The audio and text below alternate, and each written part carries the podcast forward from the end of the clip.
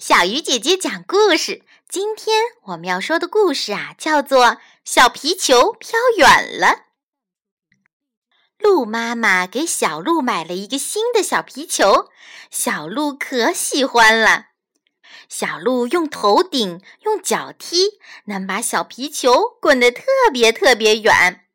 小皮球滚过了草地，滚过了花丛，滚过了森林。小鹿开心地跳着说：“小皮球，快快滚！我们一起去看风景。”小鹿追着皮球跑，很快就来到了小河边。小鹿看着皮球，想了想：“皮球一定也能滚过小河吧？”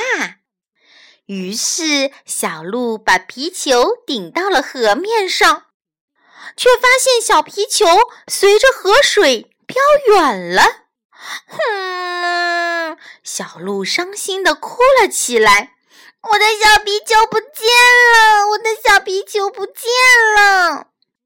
小鹿的哭声惊动了鲤鱼爷爷。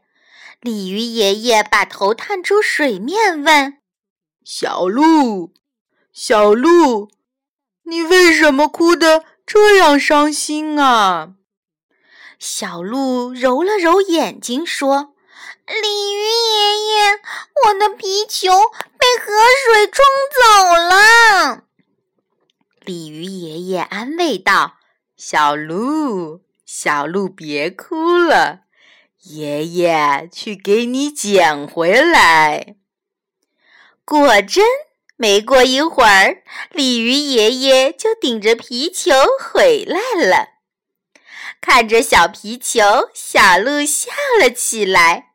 他对鲤鱼爷爷说：“谢谢您。”然后他接过皮球，开开心心的回家了。